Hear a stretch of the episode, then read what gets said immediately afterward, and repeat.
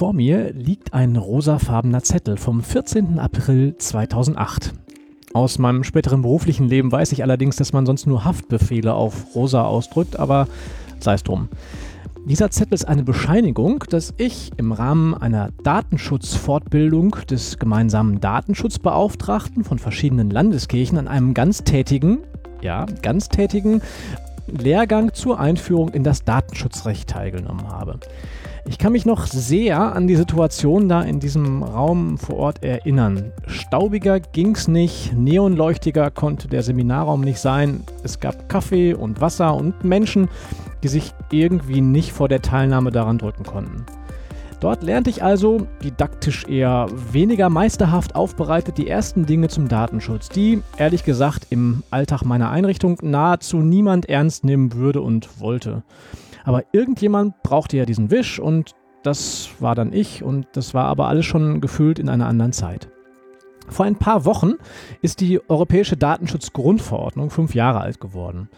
Korrekterweise ist sie schon älter, aber seit fünf Jahren ist sie umgesetzt oder muss umgesetzt sein. Und seitdem kennt Datenschutz irgendwie jeder. Und jeder oder jede hat auch eine Meinung dazu. Spätestens, weil es in den Arztpraxen nun überall Bögen gibt, die ausgefüllt werden müssen oder andere Dinge wegen dem Datenschutz auf einmal nicht mehr passieren dürfen oder der Datenschutz das und das verhindert. Dabei wird im Alltag so viel durcheinandergewirbelt, dass einem schummrig dabei wird. Und Dinge werden im Alltag teils mit Datenschutz assoziiert, wo es wirklich rein gar nichts zu tun hat. Die DSGVO hat den Arbeitsalltag verändert und welche Mythen da fürs Fundraising drinstecken und was für gemeinnützige Organisationen wichtig ist, darüber sprechen wir heute. Es ist der 20. September 2023. Ich bin Mike Meid. Ihr hört das Fundraising Radio Folge 130. Dieses Mal als Kooperationsfolge mit den Datenwelten, redaktionell begleitet auf sozialmarketing.de und freundlich möglich gemacht durch die Deutsche Stiftung für Engagement und Ehrenamt. Vielen Dank dafür.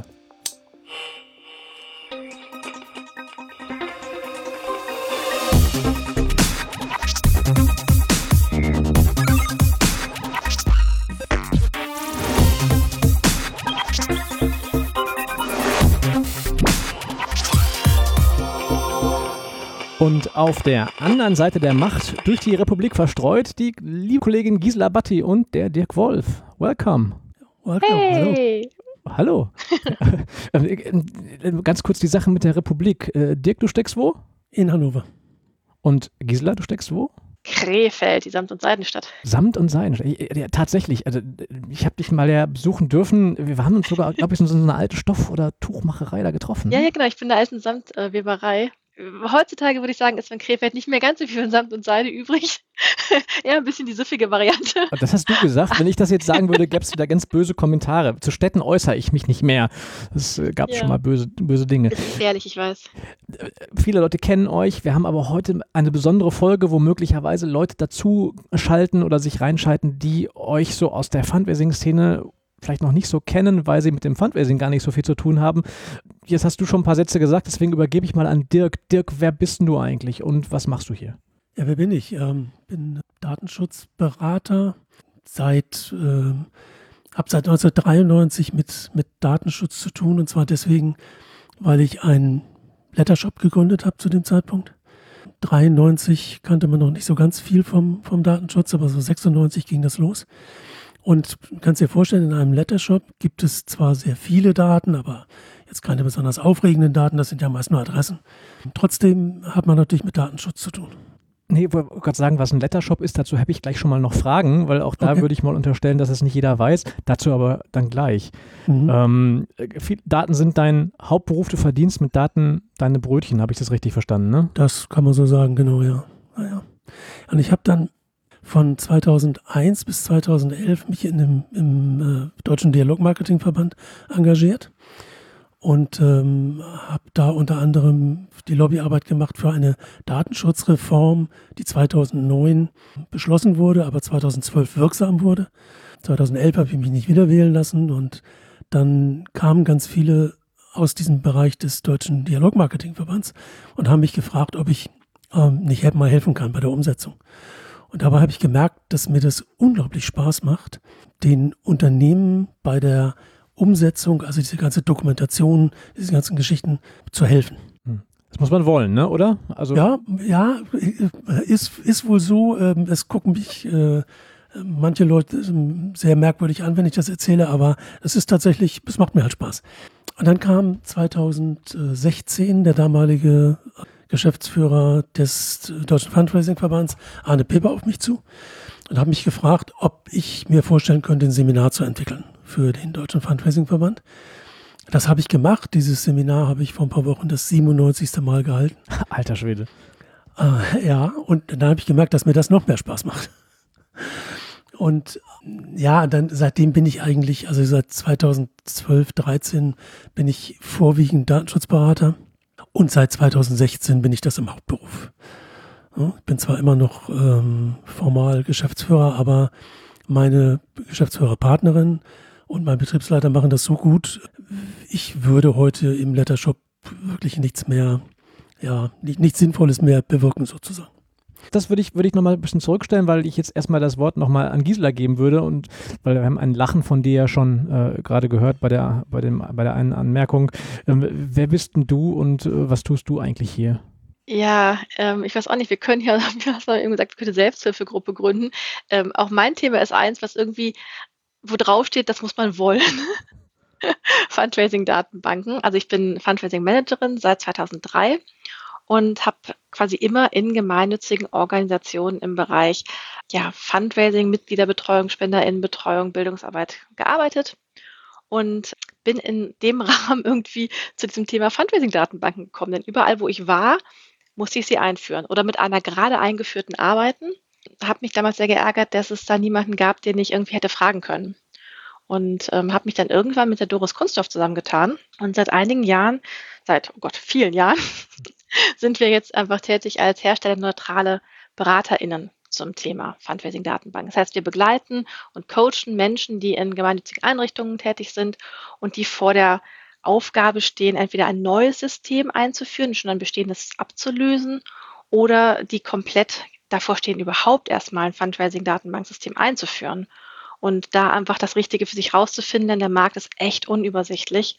Und ähm, ja, dafür haben wir im Prinzip unsere eigenen Instrumente aufgebaut und ähm, damit das auch damit einfach auch andere Menschen Zugriff drauf bekommen, die nicht, ich sage erstmal, das Klimpergeld gerade mitbringen für eine umfassende Beratung, haben wir vor zwei Jahren die www.datenwelten.org aufgesetzt und da eben so einiges an Wissen reingepumpt für die Menschen, die da eben vor diesen Herausforderungen stehen. Und da gehört eben auch der Datenschutz mit rein und eben diese Folge vom Podcast, äh, ja, von eurem Fundraising Radio.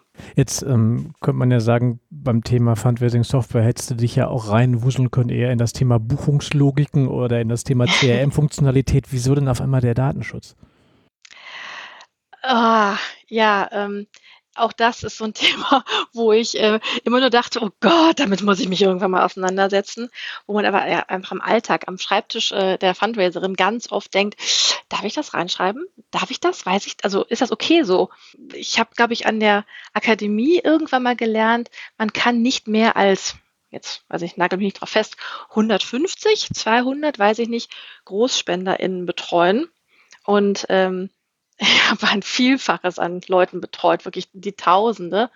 Und äh, das waren wirklich sehr intensive Beziehungen. Das kann man sich, glaube ich, als wenn wer nicht in dem Job tätig ist, kann man sich so gar nicht vorstellen, wie intensiv die Beziehung zu jemandem sein kann, den man gegebenenfalls noch nie gesehen hat. Also, ne, wenn man ja telefoniert, wenn man Briefe und Postkarten austauscht, wenn man dort war, natürlich nochmal ganz anders.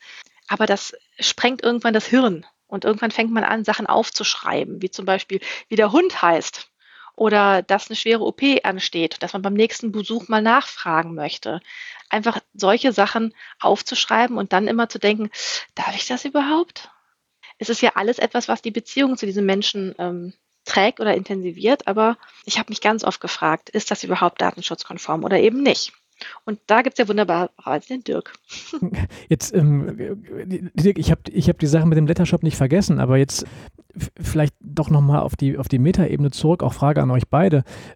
Alles das jetzt sowohl von meiner Anmoderation als auch die Beispiele, die du jetzt, äh, Gisela, gebracht hast, sind sofort irgendwie negativ konnotiert. Ne? Also darf ich das Ja. überhaupt noch? Ja. Macht das überhaupt noch Sinn? Im Fundraising versuchen wir ja auch die Freude beizubringen, zu sagen, dass das alles total super ist, äh, Menschen kennenzulernen und auch tiefer in die Beziehungen mit reinzugehen. Warum glaubt ihr, und ich glaube, das weiß nicht, Dirk, ob du da jetzt der bessere Ansprechpartner bist, weil du da schon viel, viel länger drin bist, warum ist dieses Thema, was ich persönlich, ich oute mich mal, auch super spannend finde und auch super wichtig finde, warum ist es so eher schattiert und negativ konnotiert? Warum kommt man nicht rein und sagt, hey, wir sind die Organisation, wir sind die Fundraising-Abteilung, die den Datenschutz lebt und wir machen das total super und ähm, das ist unser Alleinstellungsmerkmal. Warum, warum wiegeln die Leute oft ab, wenn man mit dem Thema kommt? Kann ich dir relativ ähm, einfach erklären. Ähm, in der Anfangszeit schon begonnen mit 2013, 2014, als noch darüber diskutiert wurde, über die Datenschutzgrundverordnung, ist A, Stimmung gemacht worden gegen die Datenschutzgrundverordnung und es ist Angst verbreitet worden. Es ist in einem unglaublichen Maße Angst verbreitet worden. Und gerade kleine Organisationen, gemeinnützige Organisationen, in denen dann oftmals Leute sitzen, die unglaublich engagiert sind, aber die in manchen Fällen nicht so gut ausgebildet sind, kommen dann Ängste auf, was passiert, wenn, wenn ich einen Fehler mache. Ne, dann, dann ist mit diesen Bußgeldern hantiert worden und ja, dann sag mal einer, ähm, einer Teilzeitbeschäftigten Frau in einer solchen äh, Einrichtung, ähm, sie soll jetzt die Verantwortung dafür übernehmen, dass ähm, 4 Millionen Euro oder 10 Millionen oder wie auch immer Bußgelder kommen. Das ist natürlich vollkommener Blödsinn, aber das wurde damals kolportiert und deswegen hat es einfach diese irre Angst gegeben. Mhm. Aber ich meine, aber auch vor, schon vor der DSGVO, ne? ich habe ja gerade in meinem, in meinem Intro, was ja auch, hat es auch ein verstaubtes Image. Ne? Mittlerweile ist es, glaube ich, äh, das, das Image wandelt sich auch so ein bisschen. Es gibt ganz viele coole Menschen auf diesem YouTube, ja, die auch immer wieder mit Rechtsthemen kommen und dann auch das Thema Datenschutz immer mal wieder aufkommen. Mit- Mittlerweile ist es einfach im Alltag angekommen, aber es hatte auch vorher schon ein angestaubtes Image. Ja, natürlich war das nie ein sexy Thema, ne? Gar keine Frage. Wenn ein Gesetzgeber kommt und dir für deinen Alltag Dinge vorschreibt, dann ist das für dich erstmal lästig. Ist doch klar. So, jetzt sage ich aber ja immer, die gerade bei gemeinnützigen Organisationen, die Spenden einwerben, ist Vertrauen das absolute A und O. Man muss, das ist, glaube ich, eine Binsenweisheit, muss ich ja nicht weiter, nicht weiter vertiefen macht jemand in einer Organisation oder treibt damit Schindluder mit Daten, sind dann irgendwie öffentlich im Internet äh, einsehbar, äh, sind irgendwelche Kreditkartendaten verloren gegangen oder wie auch immer, dann können sie doch im Grunde genommen heute ihren Laden dicht machen. Also, äh, und das heißt im, im Umkehrschluss natürlich, ich muss aktiv etwas dafür tun, dass der Eindruck, dass in meiner Organisation der Datenschutz, der, der Schutz, nennen wir, mal, das richtige Wort, der, der Schutz meiner personenbezogenen Daten vor ihrem Missbrauch wirklich ernst genommen wird. Und wenn ich mit der Einstellung rangehe, dann habe ich auch schon mal einen ganz anderen Drive, als wenn ich mich nur dagegen wehre, dass irgendwelche, dass ich irgendwelche komischen Vorschriften ähm, einhalten muss. Aber jetzt auch so auf einer Skala von 1 bis 10. Es gibt ja die DSGVO schon seit einigen Jahren. Von äh, 1, das Ding ist ein totaler Flop, bis 10, ole ole. Wo würdest du denn aus deiner Sicht die DSGVO einordnen? Was ist das für ein Ding? Meinst du das aus der äh, äh, als Wir- Auswirkung für die Gesellschaft oder als, ähm, äh, als Instrument für die Organisation? Ja, äh, vielleicht, mal, vielleicht trennen wir das. Ich meinte es tatsächlich jetzt erstmal als Machwerk, als durchdachtes Machwerk. Ja? Ist das Ding gelungen oder ist es nicht gelungen aus deiner Sicht von 0 bis 10? Ja, von 0 bis 10, sagen wir mal 7. Äh, damit Mhm. bin ich allerdings schon an der oberen Grenze dessen, was äh, Fachleute darüber so sagen. Es ist gar keine Frage. Dieses Werk ist ein zusammengestückeltes Werk von 39 Fraktionsberichterstattern im Europäischen Parlament. Dass das nicht perfekt sein kann, das ist, glaube ich, vollkommen klar. Ich sage mal nur ein Beispiel. Bei der Frage, was ist eine Einwilligung, würde man jetzt erstmal vielleicht denken, aus unserer Perspektive, naja, das ist doch klar. Ne? Jemand sagt freiwillig, ja, das will ich. Was haben wir sonst noch für Kriterien? Hm, weiß ich nicht so richtig. So. Jetzt kommen 39 Fraktionen aus damals noch 27 Ländern. Und die kommen alle mit ihren eigenen Vorstellungen. Was hat das bewirkt? In der Datenschutzgrundverordnung wird die Einwilligung an sieben Stellen in den Erwägungsgründen erwähnt und an vier Stellen im Gesetz, also in der, in der eigentlichen Verordnung. Was am Ende bedeutet, ein, ein Einwilligungstext, der sicher ist davor, dass er nicht für, von irgendeinem Richter in Europa als ja. ungültig anerkannt wird, gibt es nicht.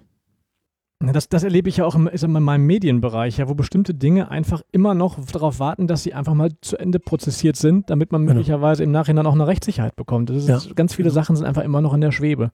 Genau. Es sind haufenweise Verfahren anhängig vom Europäischen Gerichtshof. Äh, der urteilt auch sehr, sehr kräftig und die urteilen sogar relativ schnell, aber es ist eben unglaublich viel da.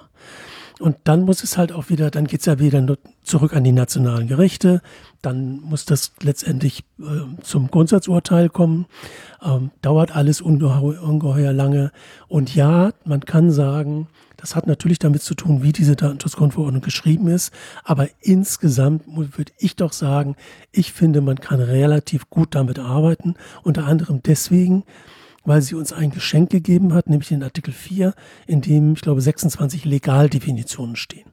Hm? Also da wird vom Gesetzgeber hier selber schon mal definiert, was heißt eigentlich Verantwortlicher und so weiter und so weiter. Also 26 ähm, Definitionen, mit denen man arbeiten kann ich persönlich muss sagen, ich kann mit diesem Gesetz gut arbeiten und die Fragen meiner äh, Mandanten auch meistens gut beantworten.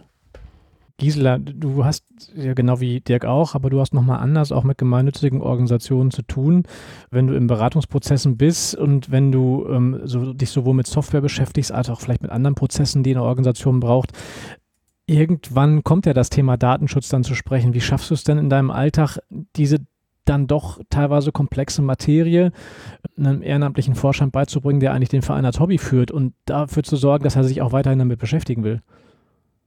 Ich glaube, das, was eben Thema war, warum ist das Thema nicht wirklich sexy? Das liegt ja überhaupt nicht daran, dass die Leute ähm, keinen Bock darauf haben oder irgendwie, keine Ahnung, dicht machen. Es ist, glaube ich, eine Überforderung. Es ist, ähm, die haben Sorge, etwas falsch zu machen, was gravierende Auswirkungen haben könnte. Quasi immer rumeiern, das kenne ich auch von mir selber, dass man das Gefühl hat, oh, ich habe das Gefühl, ich denke, ich glaube, ich mache alles richtig, äh, weiß es aber nicht. Vielleicht hat sich da wieder irgendwas verändert. Und im Prinzip ist drum mein Rangehen, einfach zu sagen, okay, das ist gar nicht so ein Hexenwerk, da können wir schon dran arbeiten. Lass uns doch erstmal genau gucken, was macht ihr, warum macht ihr es und mit ein paar wenigen Stellschrauben kann man meistens schon sagen, okay, so schwierig ist das jetzt gar nicht bei euch festzulegen, ähm, welche Daten ihr erfasst und welche ihr nicht erfasst. Dann einfach auch zu sagen, so, und wenn ihr weitere Unterstützung braucht, kann man sich an so jemanden wie den Dirk wenden. Aber meistens ist es wirklich so, es ist nicht so heiß gegessen, wie es gekocht wird. Jetzt hatten wir uns hier verabredet für den Podcast, dass wir ähm, natürlich positiv konnotieren wollen und auch möglichst, möglichst praktisch sein sollten. Aber ich würde trotzdem jetzt gerne einmal nochmal von euch beiden hören, aus dem Alltag so, was war denn so aus eurer Sicht so der größte Datenschutz-GAU, den ihr mal erlebt habt? Und vielleicht auch, wie ist denn der, wie, wie ist der dann zustande gekommen? Oh, Dirk, ich bin neugierig, erzähl mal. Ich glaube auch. Also ich habe jetzt eigentlich müssen wir eine extra Folge dafür machen, glaube ich. Ja, also, also Datenschutz-Gaus, die äh, in den Organisationen passieren, ähm, die sind völlig unspektakulär. Da werden mal, ähm, was ich, habe ich jetzt gerade erlebt, 583 ähm, Adressen in CC versendet in einer Organisation, die äh, eine neue Mitarbeiterin eingestellt hat und die auf drei unterschiedliche Arten und Weisen klargemacht hat, dass sie bitte keine Adressen in CC versendet bei einer äh, politischen Aussendung. Und sie hat es trotzdem fertig gekriegt. Dummerweise hat dann noch ein alter, äh, ein alter Mann, ein bayerischer Grüner, diese Adressenstantepede benutzt, um damit politische Werbung zu machen. Das war schon so ein bisschen GAU. Aber da kann man vielleicht auch mal sagen, äh, wie geht so eine Behörde, so eine Aufsichtsbehörde damit um? Wir haben das mhm. natürlich gemeldet, das ist ja dieser Datenschutzvorfall nach, nach Artikel 33. Und das war in Nordrhein-Westfalen tatsächlich. Das habe ich am Freitagnachmittag über das Meldesystem der Aufsichtsbehörde in NRW gemeldet und hatte am Montagmittag eine E-Mail von dem entsprechenden Sachbearbeiter. Wir hätten soweit alles richtig gemacht und damit ist das eingestellt. Wahrscheinlich, weil die einzigen war, die überhaupt jemand mal was gemeldet haben. nee. nee, ich glaube, frag mal in den, in den Behörden nach. Ähm, nein, das ist deren Hauptbeschäftigung. Hm. Wirklich nach äh, Meldung nach 33 zu, zu bearbeiten. Es wird schon viel gemeldet und das muss auch unbedingt sein. Ich sage mal, keine Angst vor der Meldung. Die Meldung heißt ja erstmal nur, ich gebe es der Behörde bekannt und ich sage ihr natürlich gleichzeitig, äh, wir haben den Fehler gesehen, wir haben gesehen, wie wir es äh, schaffen, das nicht, den nicht nochmal zu machen. Also wir haben Maßnahmen ergriffen, um das zu verhindern. Und außerdem haben wir unsere Leute jetzt auch nochmal geschult. Und das ist das, was die Behörde am Ende wissen will. Ne? Habt ihr aus diesem Fehler gelernt und äh, seid ihr sensibel genug, um diesen Fehler nicht nochmal zu machen? Habt ihr in eurer Welt denn auch schon mal Datenschutzpannen erlebt, die dann auch wirklich richtig materiellen Schaden verursacht haben? Ja, und zwar gar nicht mit äh, im Zusammenhang mit äh, meiner Tätigkeit jetzt als Datenschutzbeauftragter, sondern äh, jetzt kommen wir wieder zum Lettershop zurück. Ähm, wir haben irgendwann ähm, in den Nullerjahren geglaubt, äh, dass wir ähm, das Print stirbt ähm, und haben gesagt, wir müssen das jetzt auch online anbieten und haben also so eine Online-Abteilung auf, äh, aufgebaut, in der wir unter anderem auch Hosting angeboten haben. Und da hatten wir einen, auch aus Nordrhein-Westfalen, einen Händler von so Modelleisenbahnen. Wir kriegten sozusagen die Seite übergeben und wunderten uns, da gab es einen Administrator, der noch aktiv war, von dem aber keiner wusste, wer es war. Ähm, was schon allein eine riesen Datenpanne ist eigentlich. Ne? So, und das interessierte den Inhaber aber eigentlich nicht so richtig. Und eines Tages rief er uns an und sagte, eine Kundin hätte ihn angerufen, ähm, es sei Kreditkarten, äh, von der Kreditkarte versucht worden, etwas abzubuchen. Und sie wisse, dass sie nur bei diesem Händler die Kreditkarte hinterlegt hat. Mhm. Was natürlich klar, ne, da ist der materielle Schaden sofort sichtbar. Wir haben natürlich das alles sofort abgestellt und so weiter, dass da nichts mehr weiter passieren konnte und mussten dann diesen Kunden tatsächlich dazu zwingen, dass er das bei der Polizei meldet. Er wollte das gar nicht melden. Und dann hat er es gemeldet. Ähm, wir haben die Protokolle äh, zur Verfügung gestellt mit allem drum und dran. Und ich erwarte jetzt natürlich, dass jetzt die Polizei zu uns kommt, äh, mindestens mal anruft und äh, die Dinge irgendwie versucht abzuklären, dass nichts passiert. Gar nichts.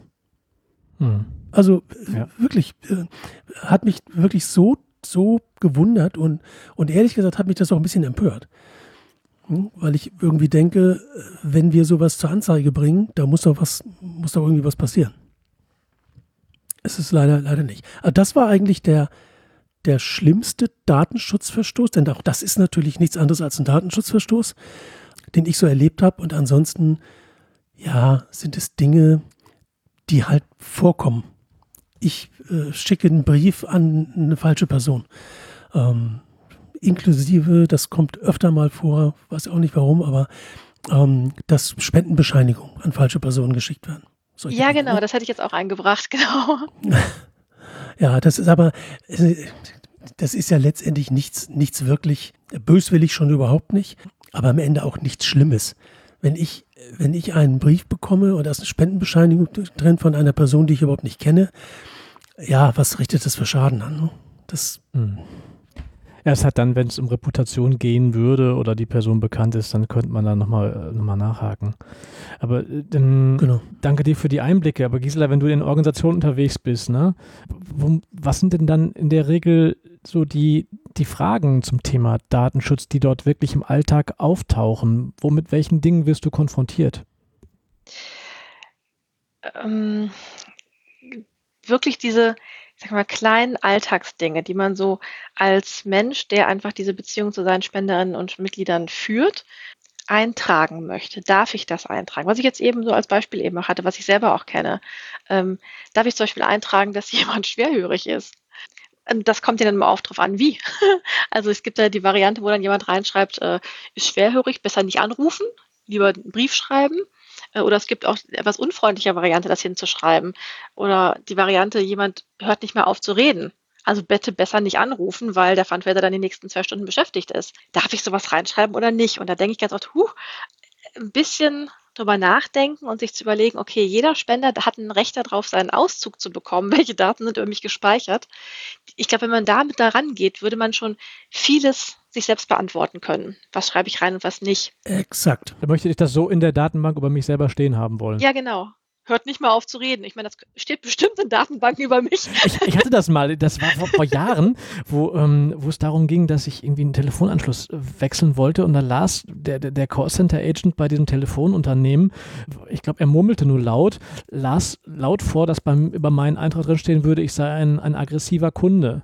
So. Und da haben sie das jetzt über mich gesagt. So, ich, mein, ich versuche eigentlich immer das genau nicht zu sein, aber da stand dann tatsächlich irgendwie, ähm, stand da in den Unterlagen drin über mich. So, ja. Ja, krass. Ja, genau das meine ich eben. Ne? So was möchte man über sich selber wissen. Also das sind so Alltagsfragen. Also wie machen wir das? Aber auch ganz, ganz grundlegende Sachen. Also das oft auch zum Beispiel das Thema, DSGVO an den Punkt gesetzt wird, wir nehmen keine oder wir werden keine Fundraising-Datenbank einführen, weil das dürfen wir doch nicht. Wir dürfen doch nicht die Daten über so viele Menschen speichern. Mhm. Und da sitzen mir teilweise Leute gegenüber aus dem Vorstand und sagen, ich bin Rechtsanwalt, ich weiß das. Ah, und dann stehe ich da, okay, aber tatsächlich gibt es ganz, ganz viele, die damit arbeiten und ganz, ganz viele Systeme, die die verarbeiten. Und äh, doch, das darf man, ehrlich. Ähm, also diese Ebene gibt es eben auch dann an der Stelle eben ähm, wirklich dieses Mut machen, sagen so, ey, man kann über dieses Rechte- und Rollenkonzept ganz, ganz viel klären. Also es muss ja nicht jeder alles sehen in so einer Datenbank, ne? Ähm, aber das geht ja in den Alltagsfragen. Ähm, und tatsächlich würde es mich auch interessieren. Also ich habe dann nämlich immer früher ich sage jetzt mal den Namen von Waldi ins System geschrieben, weil ich mir zwar gemerkt habe, dass der Hund für diese Person sehr wichtig ist, aber ich mir partout seinen Namen nicht merken konnte. Und ähm, darf man sowas, Dirk? Dürfte ich da den Waldi reinschreiben? Klar. Klar darf man, darf man reinschreiben, dass der Hund Waldi heißt. Das Entscheidende ist immer die Information. Also die, die Person, die mir da gegenüber sitzt, die muss wissen, was schreibe ich da rein. Und in mhm. vielen Fällen reicht wirklich die Information aus. Da, wo es in, ähm, um sensible Daten geht, und das sind natürlich vor allem in unserem Fall meist Gesundheitsdaten, Mhm. Da reicht die Information nicht mehr aus, da brauchst du wirklich eine Einwilligung. Ganz ehrlich, wenn ich jetzt in einer Tierschutzorganisation bin, dann ist das möglicherweise für den Case nicht wirklich äh, wichtig, ob ich eine Wirbelsäulenoperation hatte. Wenn ich aber, oder ob ich, ob ich krebserkrankt bin, hat das nichts zu suchen. Wenn ich aber möglicherweise äh, sowohl akquiriert worden bin oder auch in Verbindung habe, weil ich mal Patient in einem Krankenhaus in der Onkologie war, zum Beispiel, mhm. ist es, wäre es dann wieder gerechtfertigt? Naja, guck mal, wir sollten vielleicht mal grundsätzlich klären, unter welchen Umständen darf ich überhaupt personenbezogene Daten verarbeiten. Mhm. Und ähm, der Grundsatz heißt, ähm, man darf personenbezogene Daten nicht verarbeiten. Und dann kommt es sei denn. Ne, kommen diese mhm. sozusagen die Ausnahmen. Und da ist die erste Ausnahme die Einwilligung. Das war das, was die, von dem die Parlamentarier eigentlich gesagt haben, mehr brauchen wir doch eigentlich gar nicht. Nicht? Lassen wir uns Einwilligung geben und gut. Aber da sage ich mal, ähm, denkt da nur mal an die Cookie-Einwilligung, die wir heute immer geben müssen. Ähm, total, total unpraktikabel. Wenn wir wirklich für alles Einwilligungen einholen müssen, geht nicht. So, das zweite ist der Vertrag. Der äh, spielt bei uns eine große Rolle, weil jede Spende ja ein Vertrag ist. Also immer dann, wenn es um die Verarbeitung der Spende geht, beispielsweise auch das, das Dankschreiben, die Spendenquittung, das Verbuchen, ähm, was immer damit so direkt zusammenhängt, können wir auf diesem B verarbeiten. Also das ist der Artikel 6 Absatz 1 und da gibt es die, die Ausnahmetatbestände und da ist eben A die Einwilligung, B der Vertrag. C ist die rechtliche Verpflichtung. Ne? Wenn ich aus handelssteuerrechtlichen ähm, äh, Gründen äh, Daten aufbewahren muss, dann darf ich das eben auch aus Datenschutzgründen. D ist die, äh, ist das lebenswichtige Interesse, auf dem arbeiten zum Beispiel so Krebsregister oder sowas. Ne? Ähm, mhm. E interessiert uns nicht, ist öffentliche Verwaltung und F und jetzt kommt das, das, das Entscheidende, das berechtigte Interesse. Wenn ich ein berechtigtes Interesse habe, oder ein Dritter ein berechtigtes Interesse hat, dann kann ich diese berechtigten Interessen in die eine Seite der Waagschale werfen und auf die andere muss ich die schutzwürdigen Interessen der Betroffenen legen. Und wenn jetzt die schutzwürdigen Interessen der Betroffenen nicht überwiegen, dann darf ich verarbeiten. Und auf, genau auf dieser Grundlage werden diese ganzen Datenbankeinträge gemacht, wenn sie denn eben nicht diese äh, sensiblen Daten äh, gemäß Artikel 9, besondere Daten heißt sie, ähm, gemäß Artikel 9 beinhalten. Also immer dann, wenn es nicht um diese Daten geht, kann ich eine Interessenabwägung machen. Wenn es um Gesundheitsdaten geht oder Daten der sexuellen Orientierung ähm, oder genetische Daten, biometrische Daten und so weiter und so weiter, diese Dinge, da brauche ich eine Einwilligung. Und ich weiß, wir haben das Thema ja zum Beispiel auch bei Großspendern oder bei, oder bei, bei Erbschaftsspenden. Wenn ich ein intensives Verhältnis zu einem möglichen Großspender oder Erbschaftsspender aufbaue, aufbauen will, dann kommt irgendwann der Punkt, an dem muss ich sagen, liebe Frau Meier, Sie haben mir sehr viele Dinge anvertraut. Die sind bei mir auch, das wissen Sie, in guten Händen. Aber mir kann auch jederzeit was passieren. Und es kann nicht sein, dass dann daraufhin die, äh, die Verbindung zu unserer Organisation unterbrochen wird. Und damit das nicht passiert, haben wir, so dass wir eine Datenbank und da schreiben wir diese Dinge alle rein. Und ähm, ich würde Sie bitten, dass Sie mir genehmigen, dass, dass ich das tun darf. Der Punkt muss irgendwann kommen. Mhm. Und wenn er nicht kommt, dann liege ich wirklich einfach falsch. Aber der muss jetzt nicht schriftlich kommen, oder? Der, das, ich schreibe rein, ich habe das Gespräch geführt am, aber habe ich dann einen Beleg dafür oder ja, reicht der Kontaktantrag? Also es ist, äh, man, man, braucht offiziell natürlich die, ähm, den Nachweis. Das ist jetzt die mhm. Frage, wie man den Nachweis erbringt. Ähm, wenn es ein Prozess ist, ein definierter Prozess ist, dass ich zum Beispiel mit so einer Checkliste zum, zur Spenderin gehe und ich jedes Mal diese Abfragen machen muss. Und in diesem Prozess ist eben eine Frage, darf ich die Daten, auch die sensiblen Daten, in unserer Datenbank speichern? Und da steht dann eben, Spenderin hat gesagt ja. Mhm. Dann dürfte das in den meisten Fällen ausreichen. Behörden, Aufsichtsbehörden sagen, wenn es einen Prozess, wenn man einen Prozess nachweisen kann, dass man ihn konsequent durchführt, dann muss man den Einzelfall nicht mehr unbedingt nachweisen. Am Ende natürlich ist es immer besser, ich habe eine Unterschrift, ne? klar. Mhm. Trotzdem, mit so einem Prozess, wie du es gerade vorgeschlagen hast, kann man das durchaus machen. Das ist für mich jetzt auch nochmal neu, weil ich glaube, das, aber das, das ist ja im Prinzip, das entlastet ja total und ja. zeigt ja aber auch wieder, dass die DSGVO einfach auch viele Sachen ermöglicht und nicht nur behindert. Natürlich. Also du, ja. du kannst einfach eine Menge steuern und du kannst eine Menge gestalten. Du kannst vor allem, also das Wichtigste ist immer Transparenz. Der Betroffene, die Betroffenen müssen wissen können, mindestens wissen können, was passiert mit meinen Daten. Wenn, wenn wir über informationelle Selbstbestimmung reden, ähm, 1983 vom Bundesverfassungsgericht ähm, erfunden sozusagen, dann bedeutet das ja nicht nur, dass ich bestimmen kann, dass mit meinen Daten nicht gearbeitet werden darf. Informationelle Selbstbestimmung bedeutet auch, dass ich sagen kann, das ist mir egal. Wenn ihr das wollt, ja, macht das doch, ist mir egal. Wenn aber die Spenderin jetzt sagt, natürlich, äh, weiß mir das mal nach, dass ich euch die Einwilligung erteilt habe, dann wird es schwierig. Dann wird es schwierig, natürlich. Also äh, man muss natürlich auch sagen, wenn der Punkt gekommen ist, dann ist vorher irgendwas passiert, was das Vertrauensverhältnis zerstört hat. Da ist eh schon vorbei. Ich finde, genau. das ist irgendwie auch so eine schöne Fortführung generell. Ähm, wir eiern ja so oft rum, was ist eigentlich die äh, Definition von Fundraising? Und für mich beginnt das mit Fundraising ist Kommunikation. Und ähm, dieses Thema Beziehung zu diesen Menschen, die uns unterstützen, durch Zeit, durch Geld, durch was auch immer. Ähm, und wenn wir dann auch noch in dieses Beziehungsfeld einfach auch eine Sicherheit reinbringen können, für die eine Seite, aber eben auch für die andere Seite, dann finde ich, kann man dieses Thema einfach auch wirklich sehr positiv konnotieren, weil auch für die Mitarbeitenden ist es ja ein totales entlastendes Moment, entlasten, heißt das so, ein entlastendes Moment? Auf jeden Fall ist, entlastet es sie, ähm, wenn sie wissen, okay, wenn ich diese Checkliste habe und damit laufe ich los, dann habe ich da eine gewisse Sicherheit. Als immer zu denken, ah, darf ich das reinschreiben oder darf ich es nicht reinschreiben?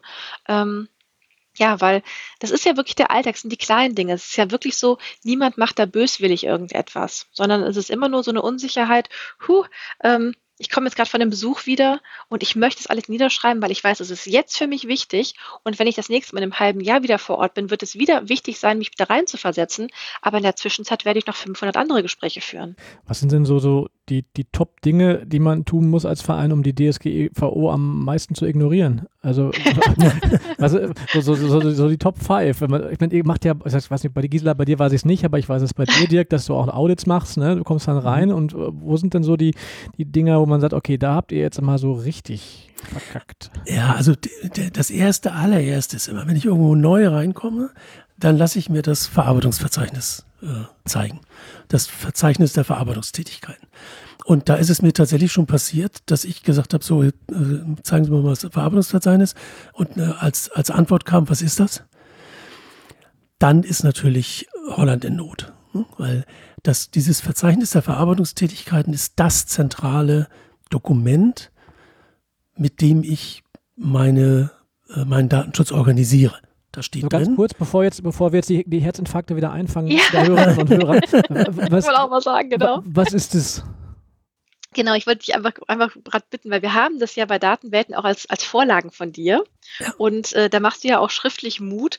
Und vielleicht kannst du das auch gerade hier in dem Podcast holen, dass das auch kein Zaubereiwerk wir sagen, ist. Wir sagen es jetzt mal neutral. Es gibt ja Menschen vielleicht, die jetzt gerade einen Verein gründen wollen. Ja, genau. Und, und, bei Null anfangen müssen. Vielleicht für diese Menschen, okay? Genau, ja. Ja, das nein, ganz ehrlich, ich finde, das ist das Thema Datenschutz und Fundraising-Datenbanken ist ja auch wirklich, also natürlich gibt es die einen, die ähm, einfach schon lange damit arbeiten und jetzt irgendwie mal ihr System überprüfen wollen. Okay, an welchen Ecken könnten wir vielleicht ein bisschen, ja, nachbessern. Aber tatsächlich arbeite ich auch mit vielen, die gerade erst ein System aufsetzen und die einfach auch wirklich sagen, okay, das nacheinander habe ich jetzt einfach 30 Millionen To-Dos zu tun und dann ist das eben einer davon. Also, wir müssen ja jetzt, ne? Genau. So, gibt's ja Genau, und, und, und, was den Datenschutz angeht, ist ähm, das wirklich das zentrale Instrument. Und was steht da drin? Da sind alle Tätigkeiten verzeichnet, die ich in meiner Organisation mit personenbezogenen Daten tue. Und zwar einmal grundsätzlich beschrieben. Nicht jedes Mal, wenn ich wieder anfange, muss ich da irgendwas eintragen, sondern ich sage zum Beispiel, ich habe E-Mail-Verkehr. Ja, das, der Zweck muss angegeben werden, das ist eben E-Mail-Verkehr. Da müssen angegeben werden die Kategorien der Betroffenen, was ist das beim E-Mail-Verkehr? Was soll, was soll man sagen? Alle am E-Mail-Verkehr Teilnehmenden. Hm, so, ähm, die Kategorien das der Das ist meine liebste Antwort. Ich finde sie super. ähm, die Kategorien der, der personenbezogenen Daten, das ist die E-Mail-Adresse, Name, eventuell Anrede. Überlege ich mir halt, was ist in meinem E-Mail-Verkehr so normalerweise, was wird da so äh, besprochen sozusagen? Also welche personenbezogenen Daten verarbeite ich da? Dann muss angegeben werden, wer sind die Empfänger. Also äh, gebe ich das irgendwo hin, diese, diese Daten. Ähm, dann muss angegeben werden, äh, verarbeite ich das in Drittländern. Da haben wir natürlich die Schwierigkeit, ich denke, das Fass sollten wir hier auch gar nicht unbedingt aufmachen, äh, Microsoft 365 und ähnliches. Äh, und dann geht es um Löschfristen. So, und in meinem, meiner Vorlage steht dann immer noch drin die Rechtsgrundlage. Weil ich muss ohnehin, wenn ich personenbezogene Daten verarbeiten will, muss ich mir vorher überlegen, darf ich das? Und ich muss die Rechtsgrundlage auch dokumentieren. Das kann ich, wenn ich denn diese Tätigkeit beschreibe, dann kann ich natürlich auch gleich ähm, die Rechtsgrundlage da reinschreiben. Und ich muss ja eine Interessenabwägung machen, wenn ich auf dieser, äh, auf diesen berechtigten Interessen ähm, arbeite. Und auch das mache ich gleich in diesem, in diesem Verzeichnis. Und meine Erfahrung ist, wenn ich irgendwo hinkomme und wir machen die Dokumentation, dann machen wir drei, vier von diesen Beschreibungen und dann kommt aus der Mitarbeiterschaft, aber warte mal, wir machen doch das da auch noch. Ne, und, ähm, und ist das nicht auch so eine Tätigkeit? Und dann kommen wir oftmals auf sechs, sieben, acht, neun unterschiedliche Tätigkeiten. Das kann man jetzt super granular aufarbeiten. Man kann sagen, ich habe eine Personalverwaltung oder man kann sagen, ich habe äh, Personalverwaltung für dieses, für jenes, für sonst was, dann machen wir nochmal noch mal BEM extra oder sowas, also betriebliches Eingliederungsmanagement. Das ist letztendlich egal. Ne? Also eine ne Behörde muss am Ende sehen können, was machen die. Aber und wie, wie, wie, flexibel muss das denn sein? Sorry, dass ich da kurz reingrätsche. Zum Beispiel, wir, wir drei, wir kommunizieren hier ähm, gerade ähm, an drei unterschiedlichen Orten in der Republik, nutzen hier für ein technisches Tool. So, das technische Tool habe ich regelmäßig im Einsatz. So, mhm. ihr aber nicht, aber das speichert jetzt aus Gründen äh, mindestens eine IP-Adresse, aber hier auch eine temporäre E-Mail-Adresse und so weiter. Mhm. Ihr beide nutzt das jetzt einmal und vermutlich danach nie wieder. So, ähm, müssten solche Fälle im Prinzip auch dargelegt werden oder würdest du sagen, da kommt, da kräht ja kein Hahn nach. Der Verantwortliche für diese Aufnahme bist du. Ja, genau. Ja, dass ich das ne? habe, das heißt, klar. Du, das heißt, du musst es im Verarbeitungsverzeichnis haben, wir nicht. Nee, nee, nee, nee, nee, nee. Ja, genau, das, das, ist ja das Nächste, ne? Ich meine, ich bin ja hier freier Einzelkämpfer, der sehr sensibel ist für das Thema. Aber ich höre ja auch im Alltag immer gerne aus Vereinen oder aus anderen Organisationen, die mal sagen, ja, Verarbeitungsverzeichnis oder andere Vorlagen, die sagen, wir sind da viel zu klein für braucht das, wir brauchen das ja gar nicht. Ja, das ist, das ist ein, ein Trugschluss. Und zwar, die Frage ist doch immer, wofür ist das Verarbeitungsverzeichnis da? Und wenn ich mit der Perspektive daran gehe, damit eine, eine Aufsichtsbehörde das einsehen kann, dann würde ich sagen, ja, dann, äh, dann wäre das wohl so. So ist es aber nicht. Das Verarbeitungsverzeichnis ist in erster Linie dafür da, dass ich als Organisation mir darüber klar werde, was läuft hier eigentlich bei mir mit personenbezogenen Daten. Das ist das Erste. Das Zweite ist, der Datenschutzbeauftragte, wenn es denn einen gibt, der hat die Aufgabe, einmal im Jahr eine Prüfung zu unternehmen. Was soll er denn prüfen, wenn er nicht weiß, was da läuft? Hm? Also, das ist das Zweite. Und, und dann wirklich, also wenn es ganz, ganz dicke kommt, man hat sich vollkommen blöd gegenüber einer Behörde verhalten, nachdem man so eine Anzeige oder eine Beschwerde bekommen hat, dann kann es vielleicht mal sein, dass eine Behörde auch mal sagt, zeig mir mal dein Verarbeitungsverzeichnis. Habe ich aber noch nie erlebt. Also mhm. es, die, der erste Grund ist, die Organisation selber soll sich darüber im Klaren sein. Und jetzt stellen Sie sich aber, stellt euch mal vor, jetzt kommt es, aus irgendeinem Grund kommt es zu einer Beschwerde und aus irgendeinem Grund hält die Datenschutzaufsichtsbehörde es wirklich für notwendig, ähm, mal da mal reinzugucken. So, dann sagt sie, gib mir mal das Verarbeitungsverzeichnis der auf der anderen Seite stellt diese Frage, was ist das? Das heißt, da sehe ich als Aufsichtsbehörde sofort, denen ist Datenschutz sowas von vollkommen egal. Die haben noch nicht mal das grundlegende Dokument überhaupt. Es ist einfach, ehrlich gesagt, dumm ich glaube, es, ist, es, reduziert auch den Puls von äh, äh, Organisationen. Wenn man das einmal Klar. gemacht hat, das, ist, das erlebe ich halt, ähm, es ist vielleicht nicht schön und man hat sich für diesen Tag vielleicht auch, keine Ahnung, was Besseres vorgestellt, aber einmal dieses Brainstorming zu unternehmen, wie du gesagt hast, Dirk, ne, wenn man einmal anfängt und diese Logik einmal verstanden hat, dann purzeln die Fälle ja. So, und irgendwie ist man ja auch gar nicht so, man braucht ja gar nicht so lange Zeit. Meistens ist man ja irgendwann auch wirklich schnell wieder fertig. Und das ist dann so ein Ding, oh, ich hab's. Ich kann's abheften im Ordner und da kann mich irgendjemand mal fragen. Abheften und ich muss ihn nicht auswendig schön, kennen. Ja. Abheften im Ordner, natürlich. ich hab's dann aber. Also das ist einfach auch was, was die eigene Sicherheit erhöht und den eigenen Puls reduziert. Und, und ehrlich gesagt, das ist, das ist genau der Grund, warum ich so gerne bei diesen Dokumentationen helfe. Weil die Leute sind, wenn ich gehe, nicht irgendwie froh oder so, sondern die sind happy. Die sind total happy. Die sagen, diesen Entschuldigung, Scheiß habe ich jetzt endlich hinter mir.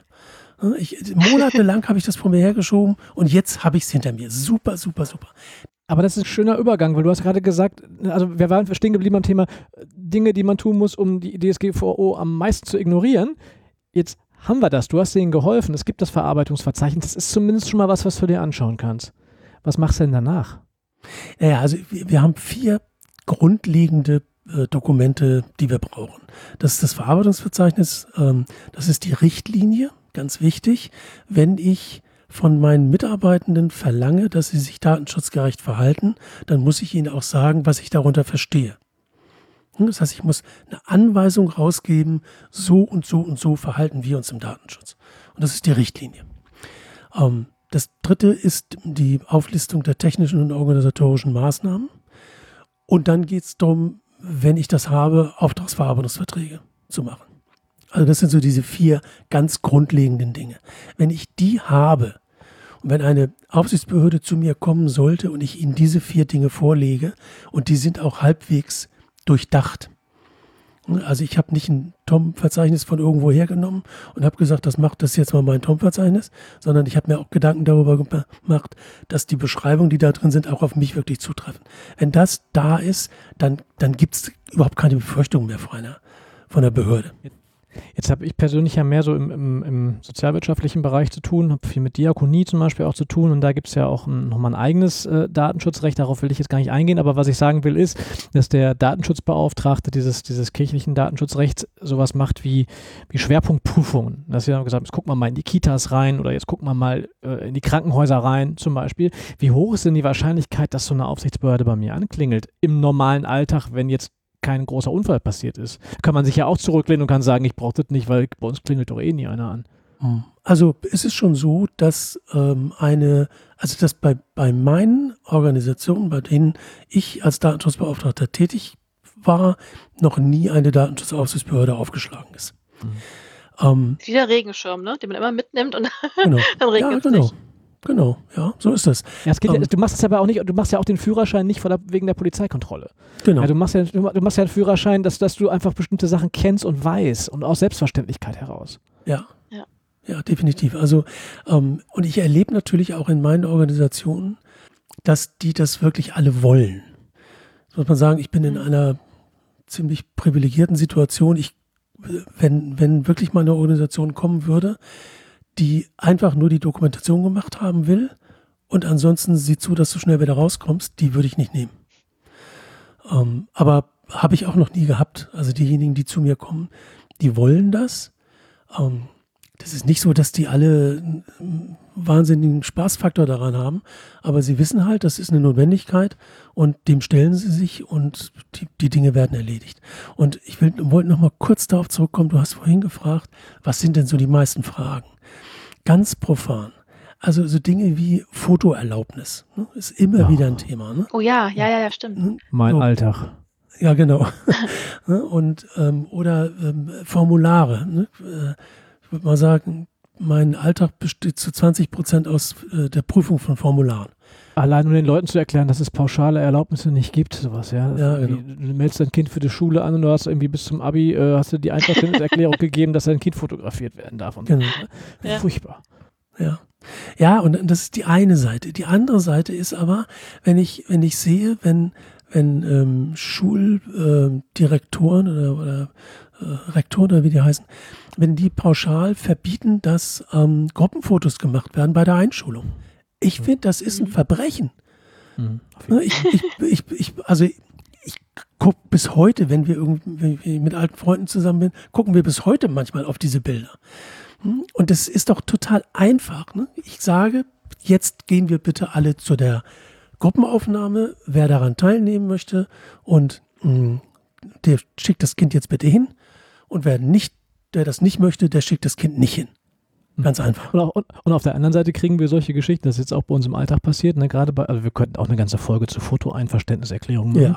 Ja. Ähm, wir, unsere Tochter macht jetzt gerade irgendwie nochmal weitergehende Schwimmabzeichen ne? und dann kommt dann für, für die Mitgliedschaft im Schwimmverein Freigabe ähm, von Fotos, ja, so für die, für die Zeit der Mitgliedschaft in dem Sportverein, wo ich sage, ey, die macht Schwimmen, ich will auf gar keinen Fall, ja, dass meine Tochter äh, so, und, und da hast du aber keine Chance gehabt, du konntest das Ding halt ablehnen oder du konntest halt zusagen sagen. Und haben gesagt, ich habe kein Problem damit, wenn die auf einem, auf einem, auf einem Foto äh, von der Vereinsaktivität dargestellt wird, aber ich möchte nicht, dass die in Badeklamotten irgendwo mhm. dargestellt wird, mhm. möglicherweise auch noch als Porträt.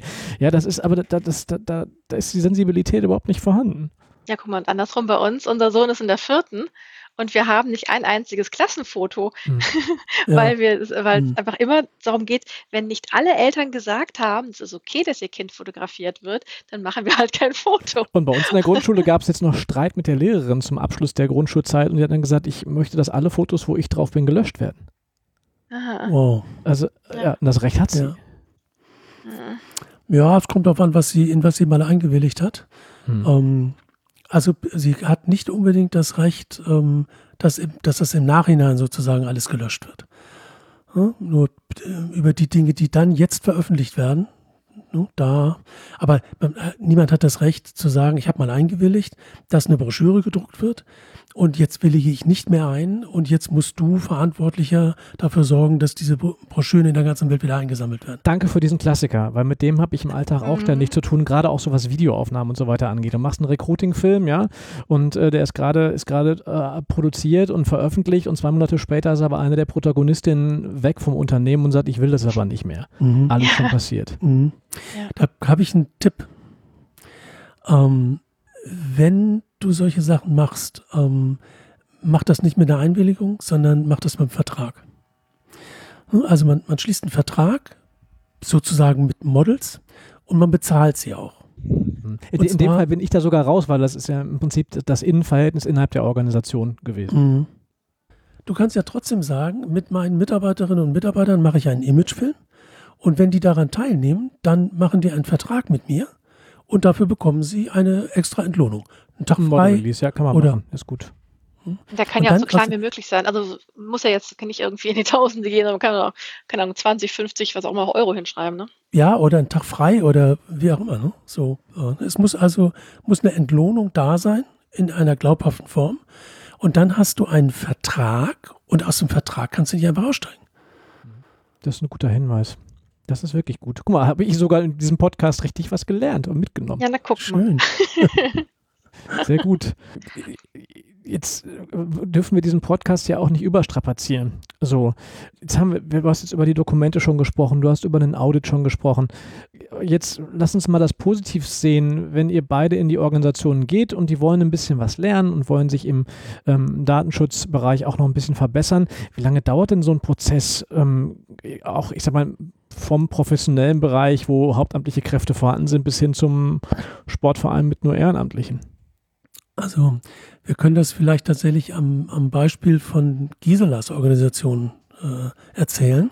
Da kam irgendwann von Claudio drüben.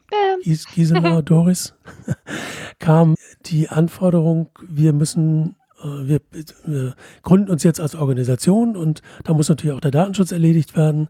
Ähm, und äh, haben sie mich damit beauftragt. Gisela kann es, glaube ich, bestätigen. Wir haben einen Tag intensiv miteinander gearbeitet. Und danach hat es noch drei, vier Nachfragen gegeben, wo wir nochmal nachgesteuert haben. Über ein halbes Jahr ungefähr. Und das war's.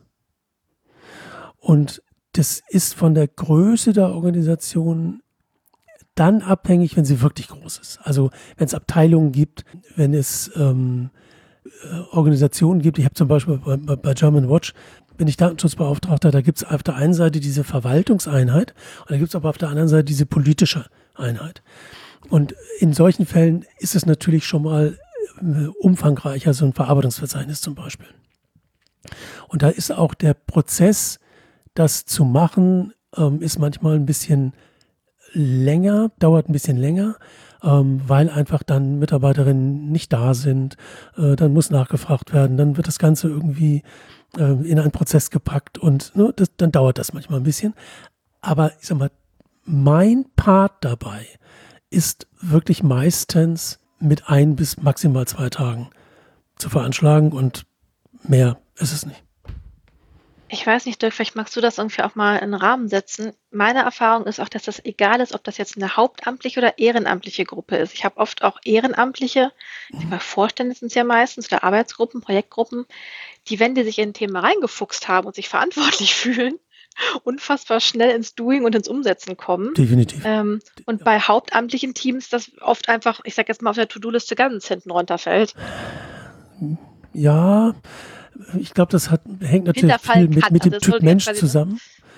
Ist, ist schon so, aber es ist schon genauso, wie du sagst. Ähm, ganz viele äh, MitarbeiterInnen, ich sage wirklich beide, ne? Männer und Weiblein, die das Thema ernst nehmen, die machen das genau so. Die gehen das an, die haben zwei, drei Nachfragen und fragen dann nochmal, so, ist das jetzt alles? Ist das damit erledigt? Mhm. Und wenn ich Ihnen bestätige, ja, das ist jetzt alles, dann legen Sie es zu den Akten und gut gewesen. Ja. Und es gibt andere, bei denen das manchmal sich wirklich über Jahre hinzieht und man immer wieder fragt, wie sieht es denn aus? Wir hatten ja gesagt, das und das. Ähm, ja, noch nicht so gekommen und so. Findet man so zweimal in Ordnung, aber irgendwann sagt man, naja, ähm, komm mal in die Patten. Jetzt hast, jetzt hast, du gerade, Gisela, äh, oder beziehungsweise der Begriff Cloud und Rüben als gemeinnützige GmbH ähm, fiel ja gerade schon. Gisela, jetzt bist du da ähm, aktiv.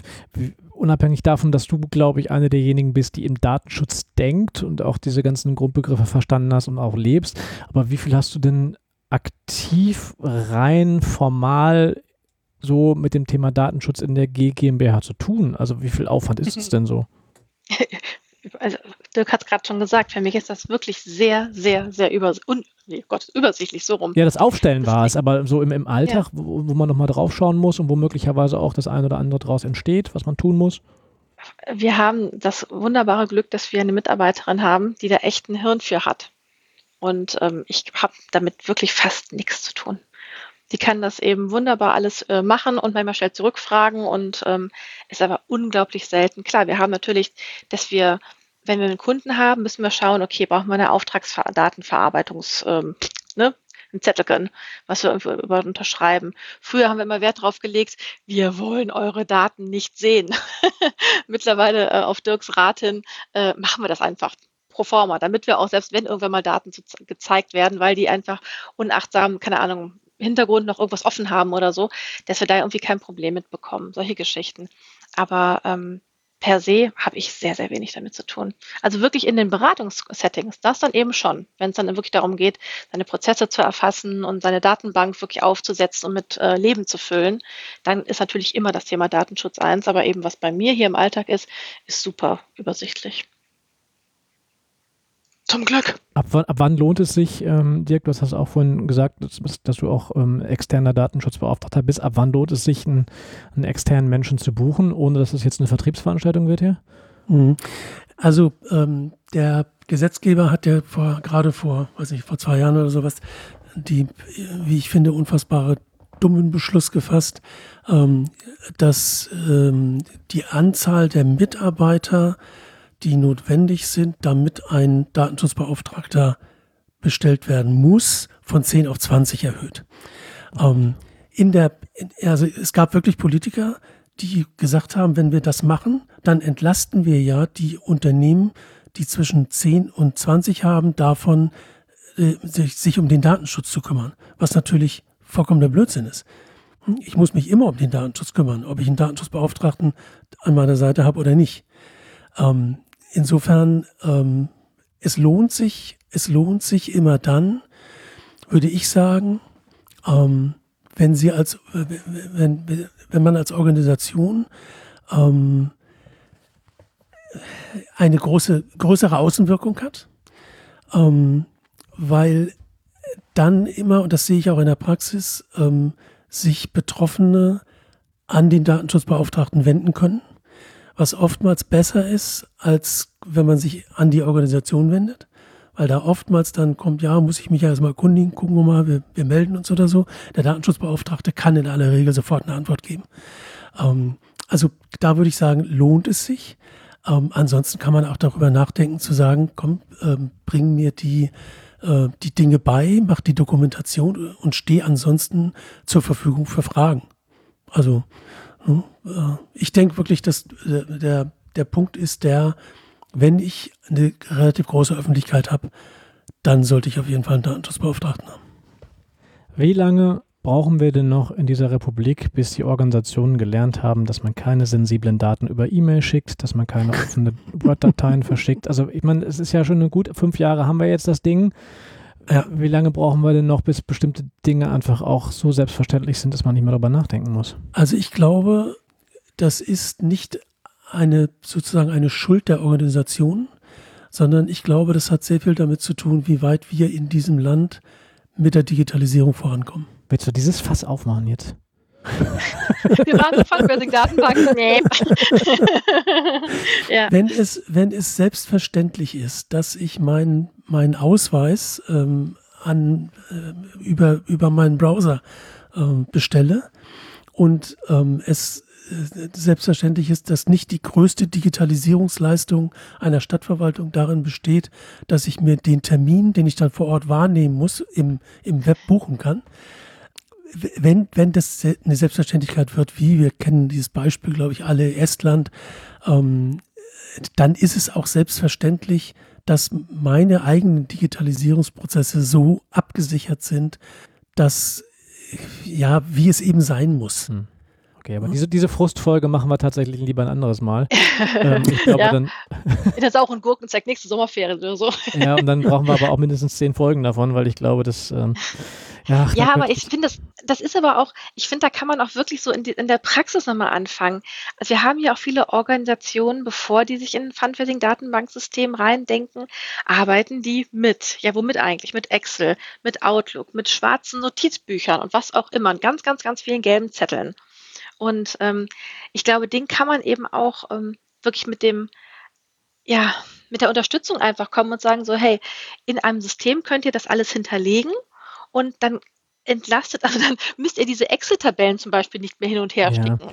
Ähm, ja, mit den ganzen, oft auch Spenden, also da sind ja so viele Daten oft drin, da kann es einen ja wirklich gruseln. Und ähm, ja. Dieses ganze also, Thema digitale Technik. Ich hatte jetzt eine große Organisation, die ich jetzt wirklich nicht benenne, die haben für sich jetzt entschieden, äh, die wollten Online-Fundraising ausbauen und äh, sie haben jetzt für sich endgültig entschieden, ähm, dass sie äh, PayPal nicht nutzen werden fürs Online-Fundraising, weil Datenschutz.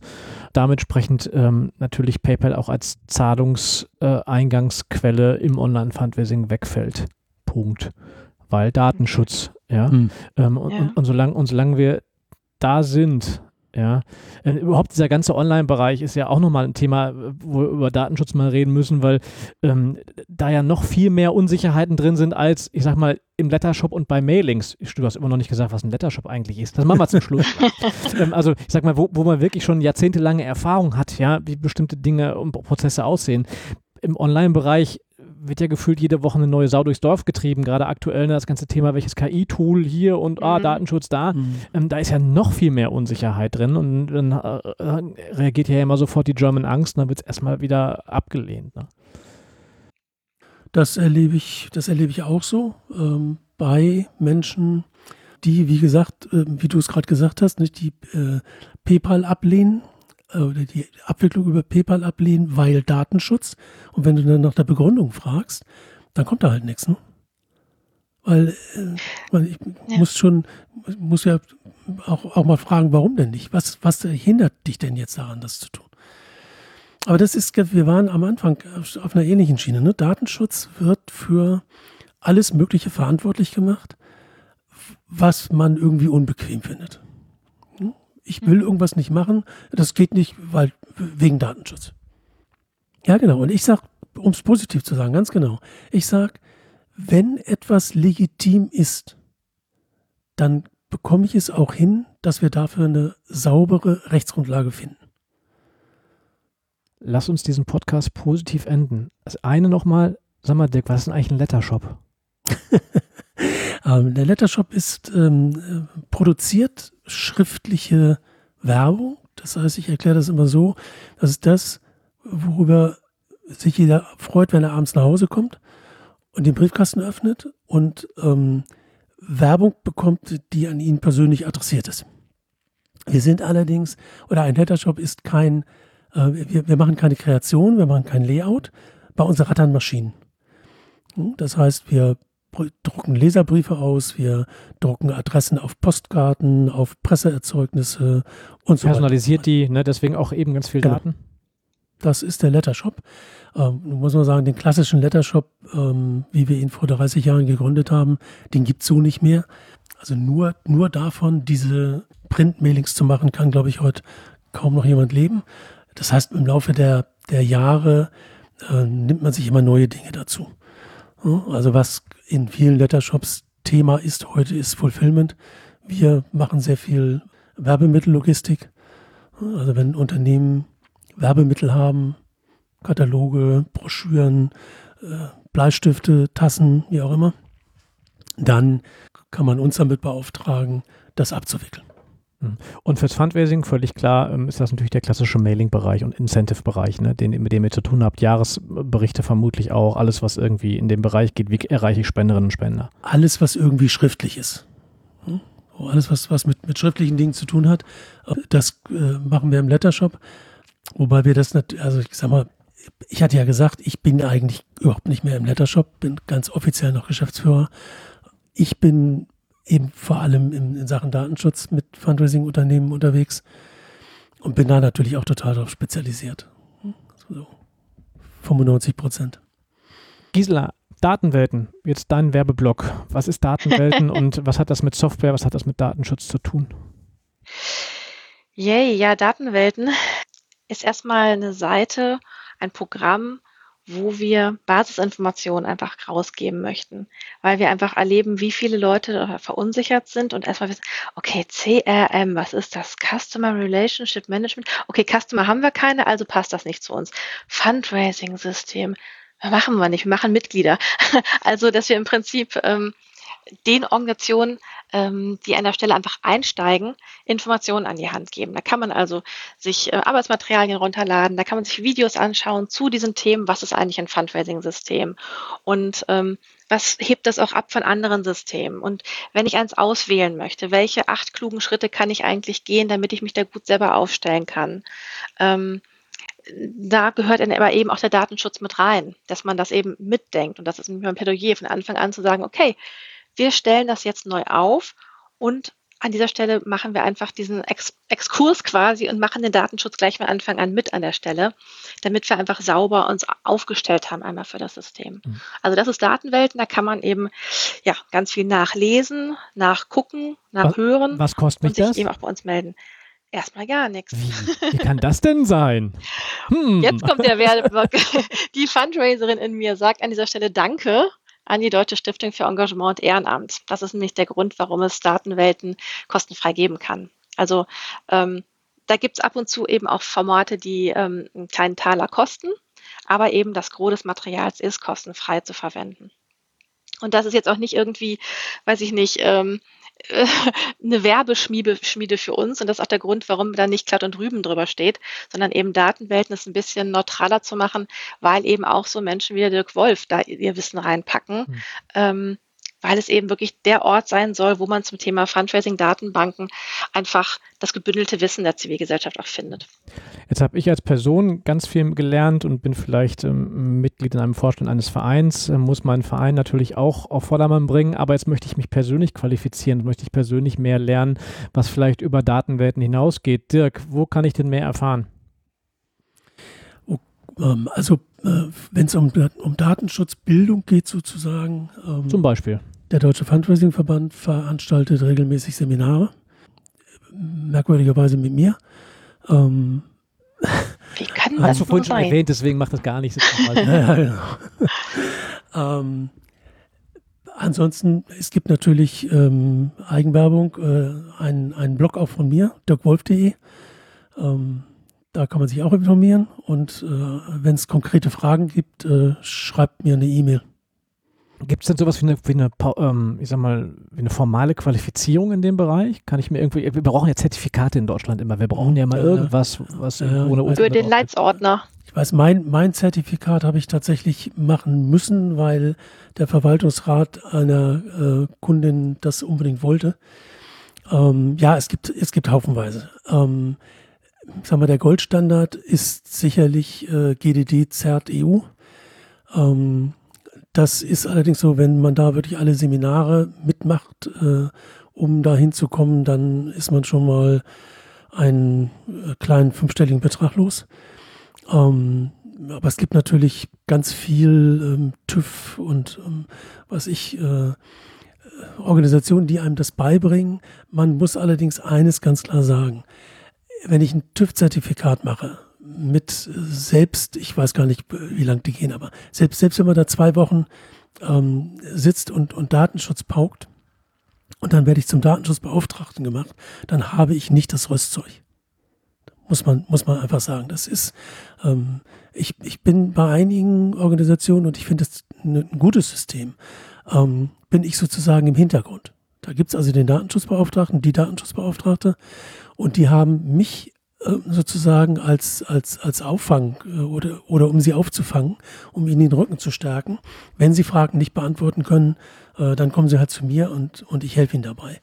Ähm, das finde ich eigentlich auch noch ein ganz, ganz gutes System. Aber ehrlich gesagt, mit, mit einem Wochenendkurs äh, wird man dem Datenschutz nicht beikommen.